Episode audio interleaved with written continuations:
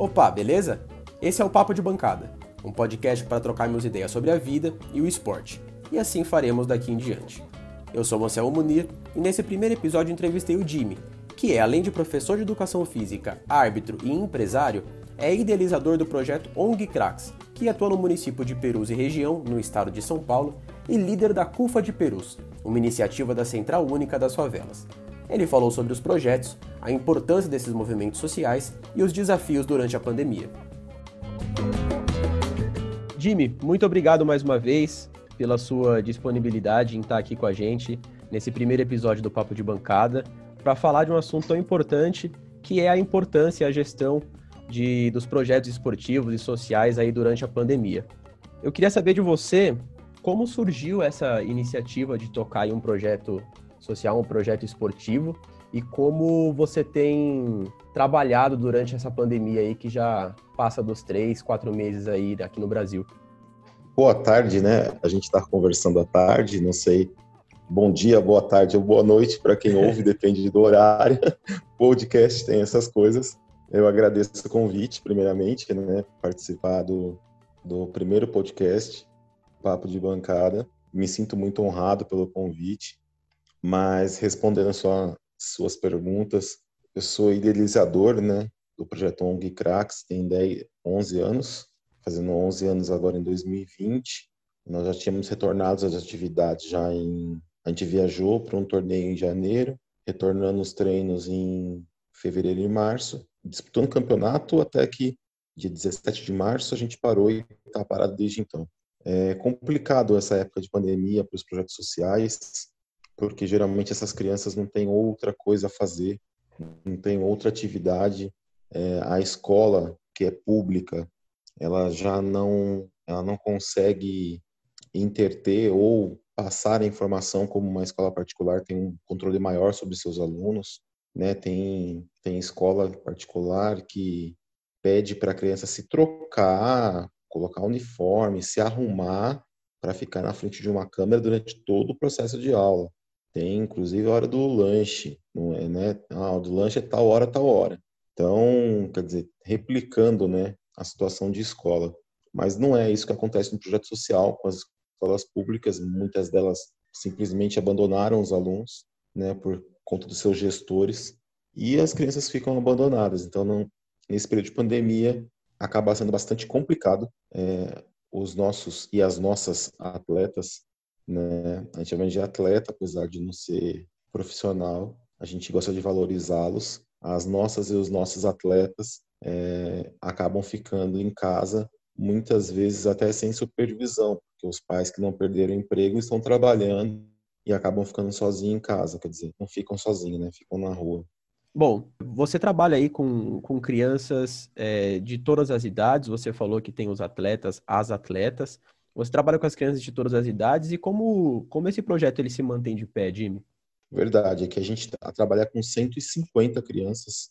Nós estávamos com 150, talvez até aumente depois da pandemia, porque o fenômeno social que vai acontecer com as escolas, as escolas terão que absorver mais de 100 mil alunos das escolas públicas, porque são alunos que é, vão vir da rede particular, né? Nessa situação, os pais não têm condições.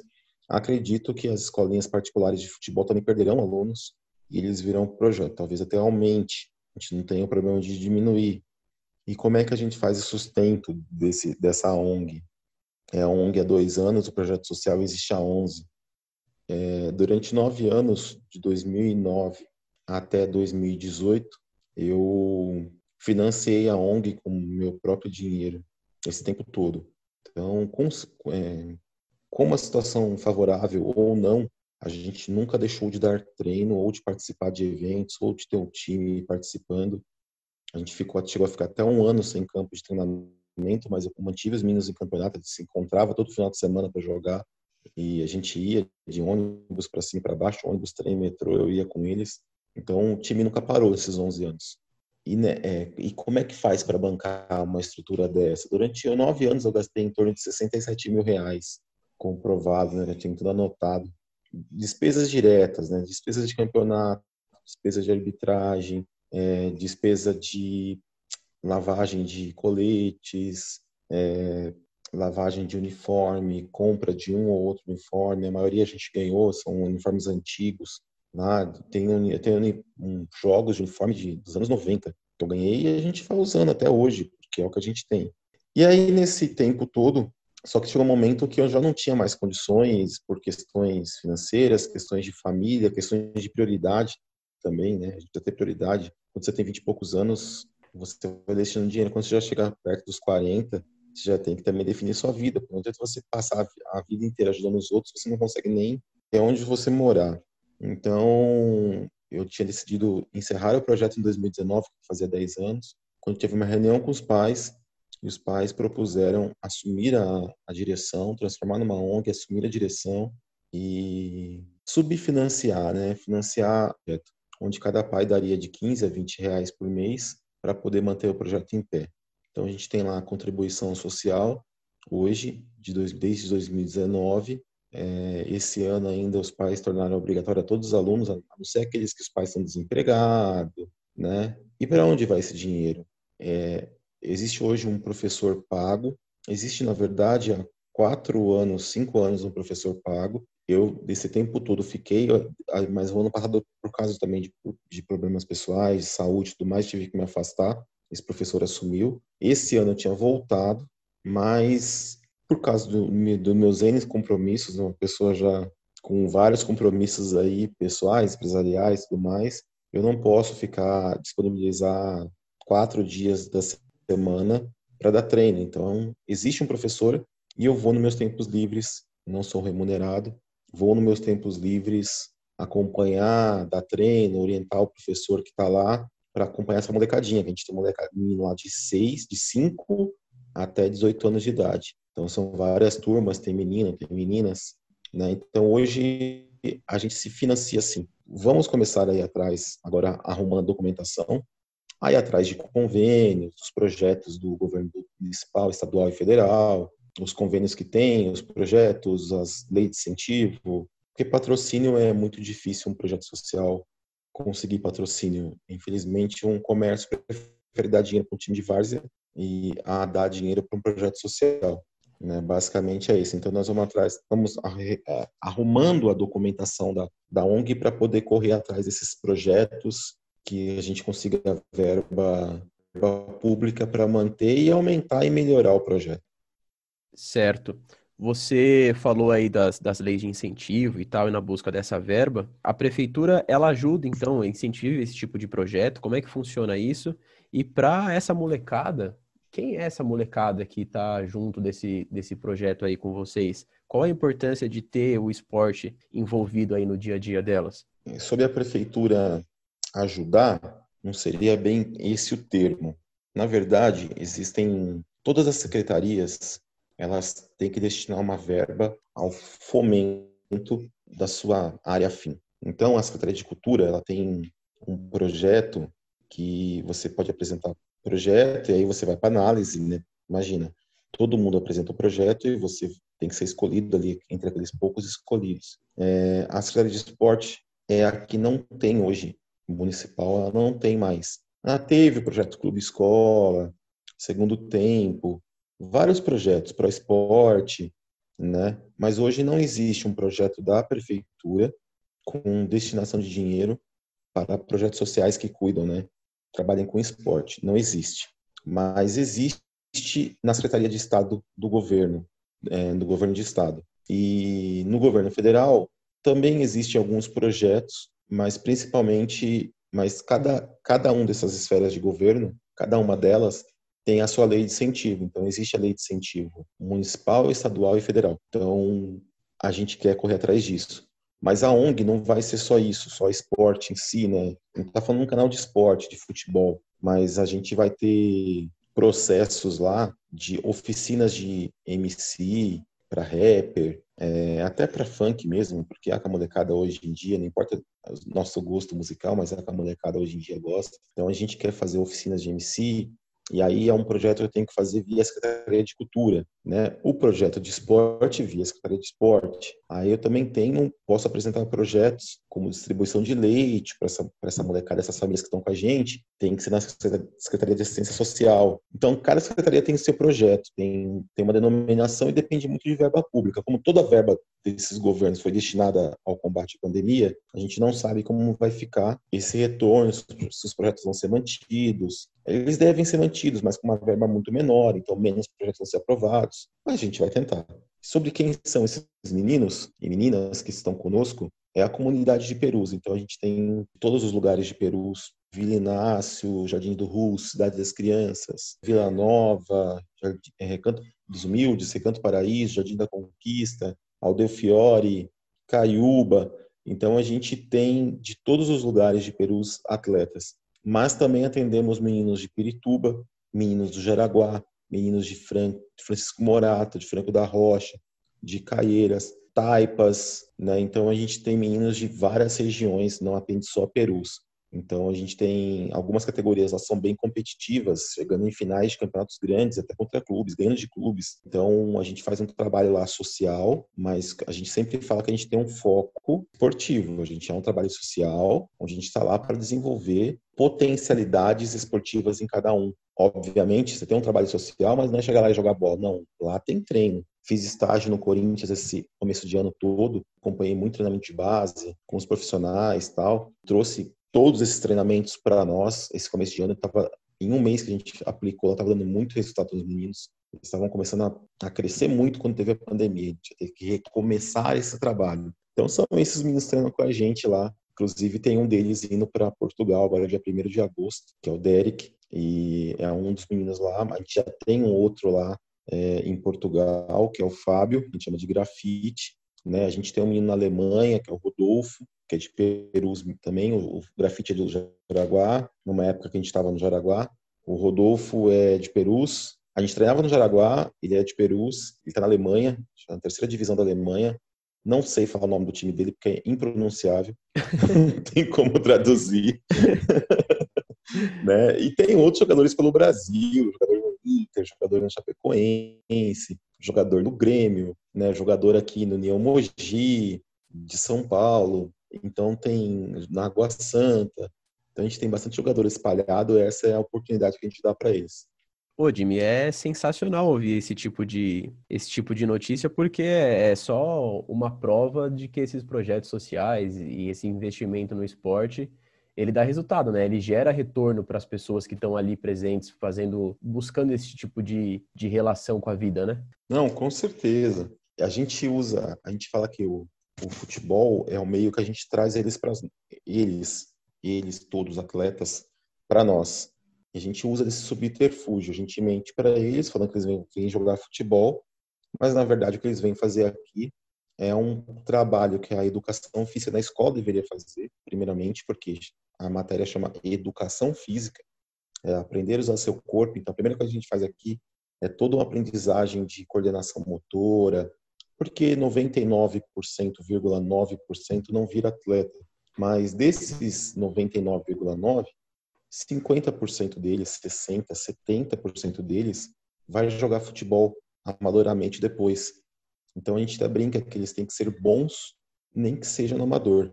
E eles entendem isso, por incrível que pareça. Então o foco, o desenvolvimento deles é grande. E fora uma, uma coisa que a gente trabalha muito aqui, que é uma questão de educação, postura, respeito. Então, aqui, a gente, nosso professor, é, é, a gente brinca que, neste ponto, a gente tem uma formação mais antiga. Então, aqui se respeita o professor, se respeita o treinador, se respeita o espaço onde você está, se respeita o espaço onde você vai, é, educação, postura, certos tipos de brincadeira. Isso tudo a gente combate muito aqui, a gente é muito rígido nessas questões. Então, os meninos que vêm maloqueirão, como vem uns malocão aí, é, do, o período que eles estão com nós, eles são meninos educados.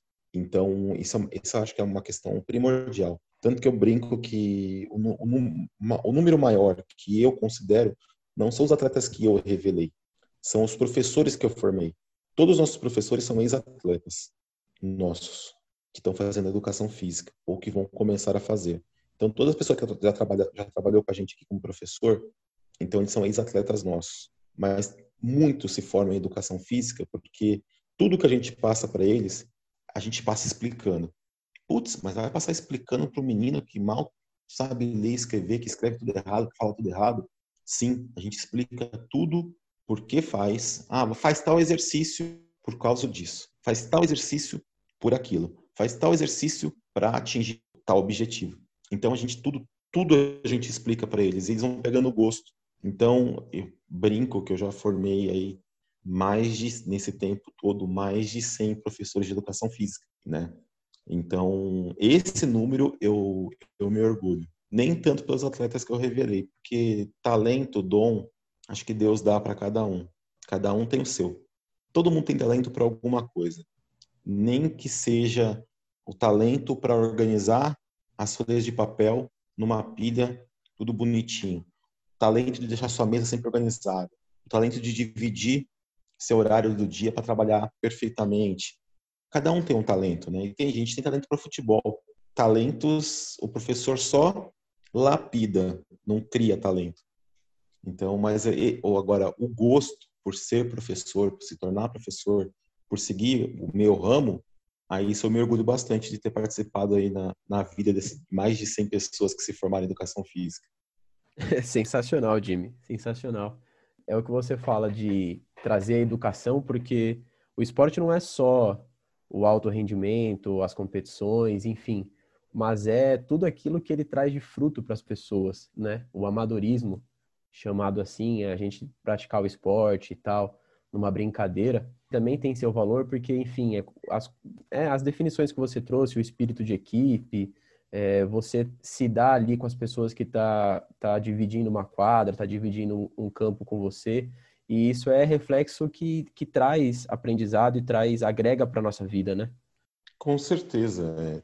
Eu acho que futebol profissional de alto nível é para muito poucos. Num país como o Brasil, que todo mundo quer ser jogador, é para muito poucos. E, infelizmente, é, a gente tem que saber lidar com isso, mas sem mexer com o sonho da criança. A gente não pode tirar o sonho da criança. Você não vai ser jogador. Você bate o olho você sabe se o menino tem potencial ou não. Mas você não pode trabalhar com isso. Você tem que incentivar ele esse momento todo. Como eu disse, né, até brinquei, a gente mente falando que eles vêm jogar futebol e a gente dá educação, condicionamento, tudo mais. Mas também a gente mantém eles aqui para não ficarem na rua, para a gente ensinar conceitos, respeito, educação, para eles não estarem na rua aprendendo com outras pessoas outras coisas erradas. Então, esse ponto de um projeto social básico então, tem projeto social que não é assim, que só está se preocupado com o resultado esportivo? Tem. Mas é, um projeto social tem que ter em mente é, prioridades. A prioridade do projeto social não é fazer jogador. A prioridade do projeto social é fazer cidadão. Então, quanto mais cidadão do bem você formar, mais você atingir o seu objetivo. Eu acho que é esse o foco principal de um projeto social. É isso que o projeto social tem que pensar e focar o tempo inteiro. Informar cidadão população de favela até ela não é carente, né? Um termo que eu aprendi na CUF, ela não é carente, ela é potente. A gente sabe que eles precisam de oportunidades. E o projeto social, se for organizado, ele pode dar uma oportunidade para um menino muito bom, um menino bom, de sair dali e virar um jogador, ou de ser um professor de educação física, ou de um goleiro que não conseguiu ser profissional, de ser um preparador de goleiro, ou de um menino que sai dali ser um técnico, né, um preparador físico, ou outro ramo do futebol, ou um árbitro, porque o menino quer trabalhar e de repente ele, pô, vou trabalhar como árbitro. Tem atleta meu que é árbitro federado hoje, né, que foi atleta meu e hoje é árbitro federado da Federação Paulista.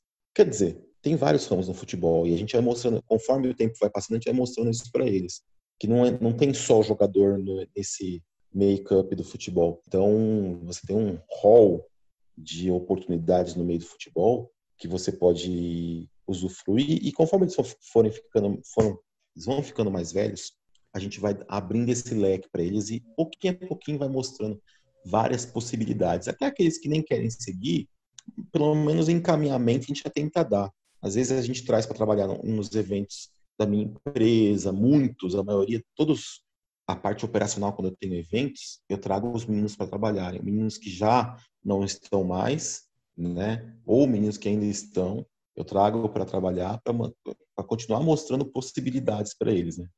Com certeza. Você falou dessa molecada tá dentro do dentro de um projeto esportivo, dentro da quadra, dentro dos treinamentos. Enquanto elas estão lá, elas não estão na rua. Agora, em meio à, à pandemia, ao isolamento, você tem falado com alguns deles? Como eles estão passando isso? É, a gente, a gente teve atividade online durante março e abril. Gente, nós oferecemos é, treinos, treinos online. É, como a gente tem na, durante o dia um problema de internet, qualidade de internet, nem todos têm celular, nem todos têm internet. Então, é difícil você acessar esse pessoal 100% do tempo.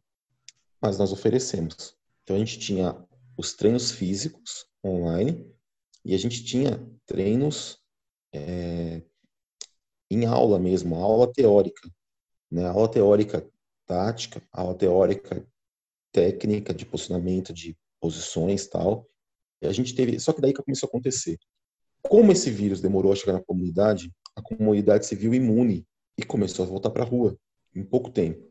Então os meninos passam, é, os meninos passam o tempo inteiro na rua, infelizmente, né? A verdade é essa.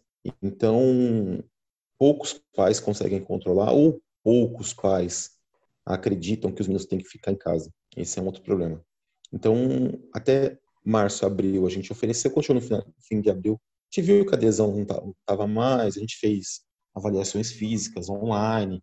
Quando a gente percebeu que não conseguiria mais atingir nenhum objetivo é, online com eles, então a gente parou as atividades, estamos só monitorando eles via rede social, conversando nos grupos que a gente tem, cada categoria tem seu grupo, para monitorar, acompanhar, né? Então alguns alguns estão em casa, então a gente acompanha a saúde mental, os que estão na rua, né? Tá, vai vendo se está com máscara, sem máscara, mas geralmente não, né? Eles estão no pipa o dia inteiro e sem máscara. É triste, mas a gente fica de mãos atadas. De longe a gente fica de mãos atadas. É uma situação complicada, falta falta de suporte e a falta de, de conscientização também. Tem um retorno previsto aqui em São Paulo dos clubes começarem a voltar a funcionar. A gente tem a liberação dos, dos clubes de Série A para poder voltar a treinar. Em breve o retorno do campeonato estadual. No Rio de Janeiro já voltamos com o campeonato estadual, estão querendo até colocar parte do público já disponível. E aí tem a liberação desses, desses clubes sociais também de voltar, claro que com a limitação. Como vai funcionar isso pro, pro projeto da comunidade aí de Perus, o Jimmy? Tem algum retorno previsto e você acha que está na hora mesmo de trazer essa molecada para voltar para o campo? Olha, o que acontece? A gente tem que ficar aguardando a, a questão do governo, né? Fazer as, as liberações.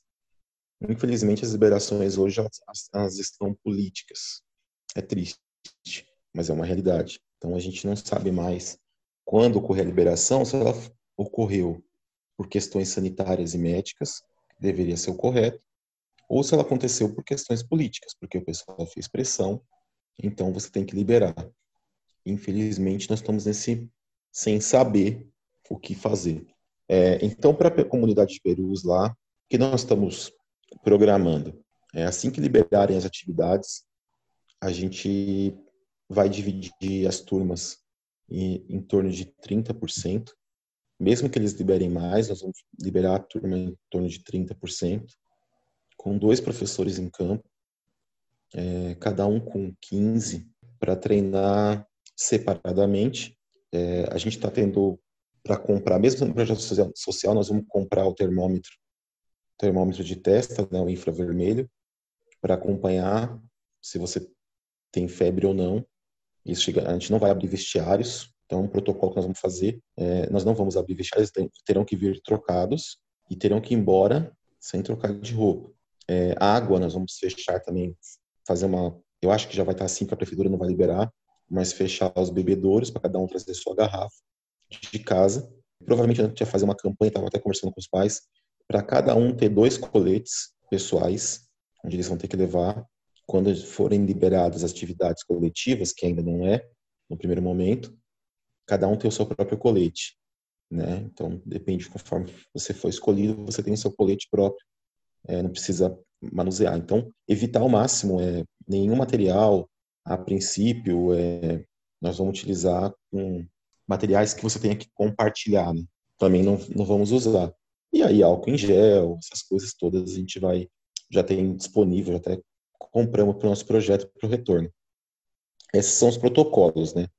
É, voltar um projeto social é complicado nesse momento. É diferente do futebol profissional, onde você tem que fazer exame. Você faz dois tipos de exames no futebol profissional, né? Você tem o exame se você está com Covid e você faz o exame é, do plasma do sangue para ver se você tem anticorpos. Né? Então você faz dois tipos de exame. Inviável você fazer esse exame. Nem os clubes menores têm condições, quanto mais os projetos ou escolinhas de futebol em geral.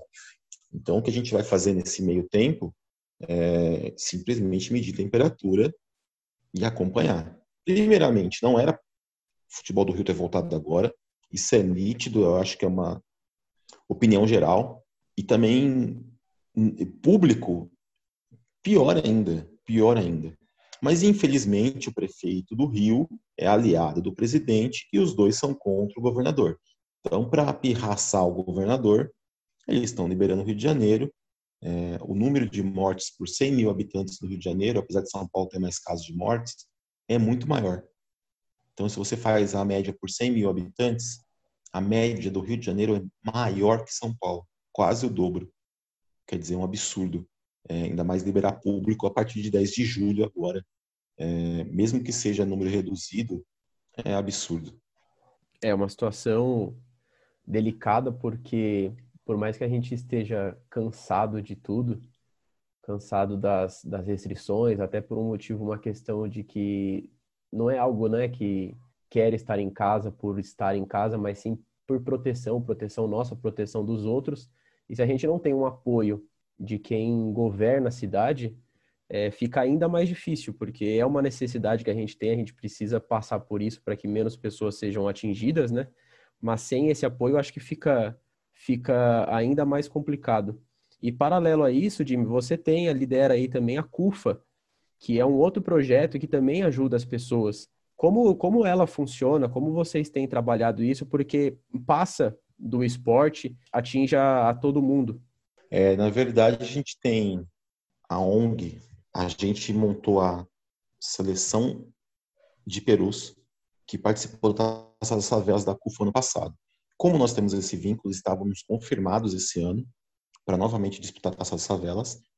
É, a CUFA começou na pandemia a receber doações. A CUFA não é uma entidade assistencialista, ela tem um, um foco muito cultural, né? Então, fundada pelo MV Bill, rapper tal, pelo César Taide, que foi empresário de vários artistas do rap, como o próprio MV Bill, Negagiza, Racionais, né? Praticamente ele que lançou Racionais. Ele era um empresário naquela época que explodiu Racionais. Então, esse, esse foco da CUFA muito cultural, é, a CUFA no Rio de Janeiro tem muito curso oficina de rapper, oficina de não sei o quê, tudo voltado para o cultural, para empoderamento do poder da, do povo da favela. Não é o foco da, não era o foco da CUFA ser extremamente essencialista. Só que as empresas começaram a procurar a CUFA. E a CUFA também falou, opa, a favela vai sofrer, vamos fazer alguma coisa. E as empresas começaram a procurar a CUFA, unir o útil ao agradável. E nessa união, como é que a, CUFA não, em São Paulo, por exemplo, a CUFA tá em, hoje está em 27 estados ela atingia 10 estados, se não me engano, que é as 10 estados da Taça das Favelas. Hoje ela está em 27. Por quê? Ela pegou a estrutura da Taça das Favelas e adquiriu como CUFA, né? Então ela chegava em todas as favelas com esse público da que veio através do futebol, por isso que é importante destacar, a gente falar disso dentro do tema de futebol, porque foi o futebol que levou essas, essas doações para dentro da. Em São Paulo, são 250 favelas que recebem doações de todas as empresas, né? Então, essa estrutura organizacional da CUFA foi montada através do futebol. E hoje a gente tem lá, aí nessa de receber doações, nosso trabalho foi tão bom que eles reconheceram e já nos transformaram numa sede da CUFA. Então hoje eu sou líder da CUFA Perus. Cada CUFA tem um líder, que é o presidente, o responsável. Né? Então eu sou líder da CUFA Perus. E a gente está com um trabalho grande lá. A gente já distribuiu quase 5 toneladas de alimento em Perus. Né? A gente já serviu quase 400 marmitex para morador de rua. E Perus é um bairro que não tem tanto morador de rua. Só que a gente está saindo para entregar marmitex para moradores de rua. Só que aí o pessoal que mora em casa, que não tem o que comer, vem pedir para a gente. Eu sei que é morador de rua, você pode me dar, porque a gente não tem janta para nossas crianças hoje. Então a gente até passa em alguns locais que a gente já sabe que já pediu para a gente. Quando a gente vai fazer essas ações, por exemplo, amanhã é um dia de ação do Marmitex, e deixa a Marmitex em casa, nas casas mesmo, porque as pessoas naquele dia não têm o que comer, né? Então é uma ação constante e vai ser uma ação constante da CUFA Perus daqui, daqui para frente. Além de tomar conta da seleção de Perus, a gente quer estender, é, a gente vai juntar a ação da CUFA com a ONG Cracks e tentar colocar polos dentro de, de Perus mesmo, polos de futebol da ONG. Né? Então, com o nome CUFA, a gente trazer o projeto da ONG Cracks de futebol, ser uma ação da CUFA, conseguir verba, pagar professor e ter tem muitas praças com quadras. É, ter nessas praças um professor com horários para a gente espalhar isso e ter conseguir atingir mais de 500 500 500 crianças adolescentes. Essa é a nossa meta também lá em Perus. Maravilhoso, Jimmy. É uma é uma iniciativa necessária que atinge as pessoas e tudo aquilo que que incita nas pessoas oportunidade, eu acho que tem que ser valorizado porque cada dia mais a gente precisa disso, né? Agora, você que está aí, vocês que estão aí nas ruas distribuindo, você mesmo falou que não é um assistencialismo, mas é algo necessário, principalmente nesse momento, tem que haver esse suporte. Você que está aí pelas ruas, como você vê o pessoal, porque nem todo mundo tem o privilégio, essa é a verdade, quem pode estar tá em casa nessa quarentena é privilegiado de poder estar tá se resguardando, mas nem todo mundo tem essa possibilidade. Ora porque precisa é, todo mundo precisa trabalhar, mas hora porque não tem escolha em, em sair ou não de casa para trabalhar, não tem, não existe um home office para certas pessoas e outras delas estão desempregadas. Você mesmo falou aí que tem gente que vem aí pedir o alimento porque às vezes não tem para abastecer em casa. É, como está a vida dessas pessoas, vocês que estão aí nas ruas fazendo esse tipo de serviço? Uma boa pergunta, um bom posicionamento. Na verdade, as pessoas estão. A situação está bem complicada. É, o povo da favela, esse negócio assim, ah, o povo da favela está em crise. Não, o povo da favela vive na crise, porque ninguém mora numa favela. A gente fala favela na CUFA, tá? Aqui, aqui em São Paulo a gente usa o termo comunidade, mas até por tanto a CUFA cobrar que a gente usa o termo favela, acaba acostumando. Então eu vou utilizar o que eu estou mais acostumado. Por questão de ninguém mora lá na favela porque quer, é porque é a condição permanente ali dele, às vezes provisória, às vezes permanente. Então é lá onde ele conseguiu um terreno que não tem que pagar aluguel. É lá onde ele conseguiu comprar a casinha dele mais barata. E essa hora, isso é importante, porque às vezes muitos não têm que pagar aluguel, mas muitos têm. Então, às vezes o benefício do governo vai inteiramente para pagar aluguel e não sobra nem para comida. E é essas pessoas que a gente tenta atingir agora com as doações, com tudo. É, tá bem complicado, assim, eu acho que a gente vai passar, o governo liberou hoje mais duas parcelas de 600 reais, além das três, é, infelizmente, o governo vai falar, ah, vai afrouxar as contas. Não é momento de pensar nas contas do governo. É, esse dinheiro é do povo. O governo não está dando nada.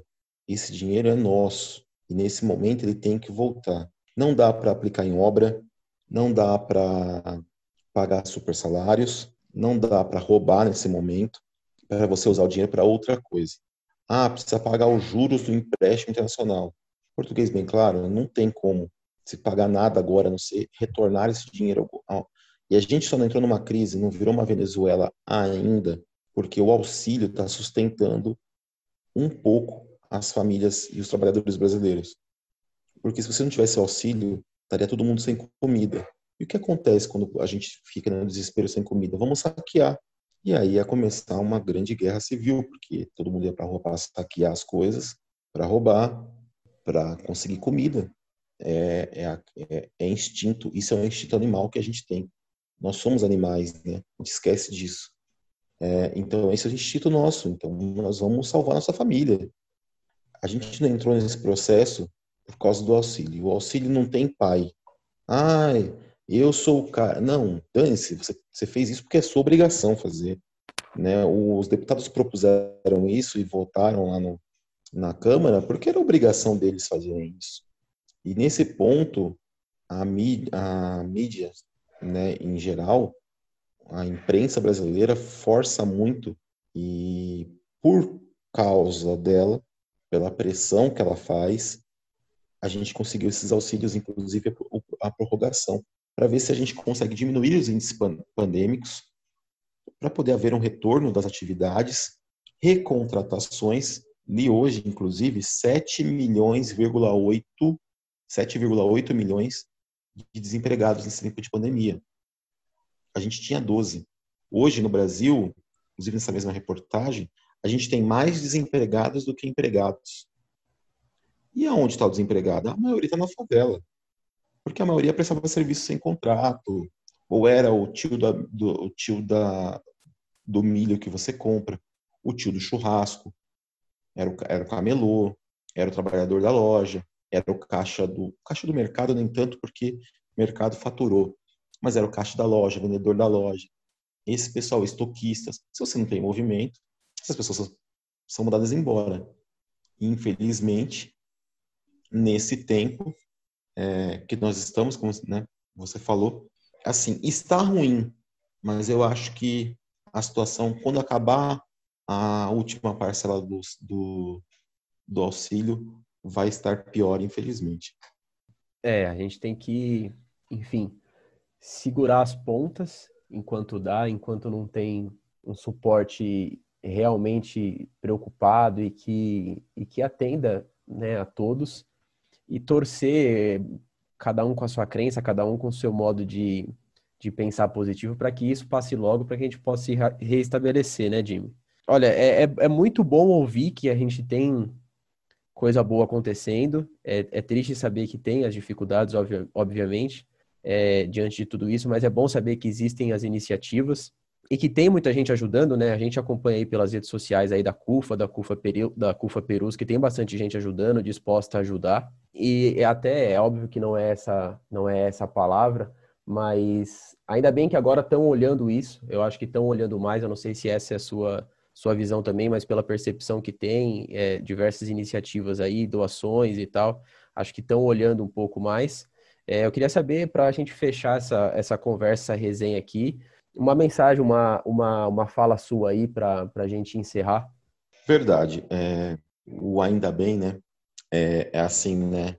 É, infelizmente, teve que acontecer isso para as pessoas olharem para o lado. Porque às vezes a gente fala muito do, da favela pensa no povo pobre, no barraco, mas às vezes você vai num bairro mais classe média baixa, onde todo mundo mora em casa, muitas alugadas, e que aquela família tá se matando para não ser despejada, então também não tem comida. Então olhe para o seu vizinho, pergunte para o seu vizinho se ele está precisando de alguma coisa, porque essa situação pandêmica não tem classe, não tem local, não tem endereço. Então a gente precisa olhar para o vizinho do lado e perguntar se ele está precisando de alguma coisa. Ah, ele não precisa, ele está bem, o negócio dele, onde ele trabalha, não parou. Pergunta para o vizinho da frente e aí você vai criando uma corrente do bem. Eu acho que esse é o principal. Hoje a CUFA atinge 27 estados, mais Distrito Federal. Ela conseguiu atingir com grandes empresas, Unilever, JBS, Friboi, é, Seara, Aurora, né, todos os artistas fazendo live para a CUFA, o projeto Mães da Favela. Então a CUFA estava estimando que ela já distribuiu em doações mais de 180 milhões de reais entre dinheiro no projeto Mães da Favela e doações que foram entregues. É gigantesco o número. É, aqui em São Paulo são 250 favelas que recebem doações da CUFA. São 45 CUFAs oficiais no estado. Tem mais ações cara, é muita gente atendendo. Infelizmente, a gente teve que passar por uma pandemia, e Deus queira que não esteja vindo outra, porque descobriram um novo vírus na China, agora é suína, para poder olhar para o lado e ajudar. Então, a fala, quando você pensa em favela, quando você pensa em social, pense no seguinte: é a fala da CUFA, é a minha frase que eu uso atualmente. Povo da favela não é carente, é potente. Favela não é carência, favela é potência. Por quê? Porque o povo que mora em favela no Brasil consome num ano, a renda dele num ano é maior do que Bolívia, Paraguai e Uruguai somados, do que o PIB desses três países somados num ano. Olha esse potencial que a gente tem dentro da favela. Como eu falei do projeto social, do Derek, está indo, outros jogadores nossos, por que que surgiu? Porque o potencial está lá. O Serginho é aqui de Pirituba, jogador de vôlei, campeão olímpico, favelado, entre aspas, teve oportunidade. O Marcos Assunção, jogador famoso, é de Caieiras, do lado de Perus, divisa com Perus. Teve oportunidade. David Neres é de Perus, teve oportunidade. Então, gente, quando o povo da favela tem a oportunidade, ele se destaca. Assim como a Luísa, do Magazine Luiza, o dono da Casa Bahia, que veio do Nordeste, é, veio e, e fundou as Casas Bahia de uma banca de camelô, assim como o Silvio Santos, que era um camelô, o povo precisa de oportunidade, não precisa de dó, de assistência o tempo inteiro, precisa de oportunidade. Passando essa pandemia, vamos oferecer oportunidades que eles abraçam, eles têm renda, eles geram renda, eles consomem, eles trabalham. Então é isso que a gente tem que pensar daqui para frente.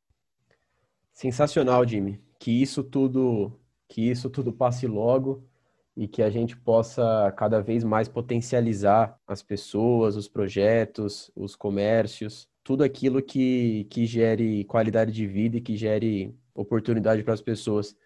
Muito obrigado mais uma vez por ter separado um tempo aí do dia para gravar esse podcast com a gente. Parabéns pelo trabalho, boa sorte e que continue gerando bons frutos aí para todo mundo, Jimmy. Muito obrigado, obrigado a todos que ouviram, tiveram a paciência de ouvir. Pedindo para seguir minha rede social lá. O meu pessoal é Jimmy, J-I-M-M-Y, underline Júnior, Jimmy Júnior.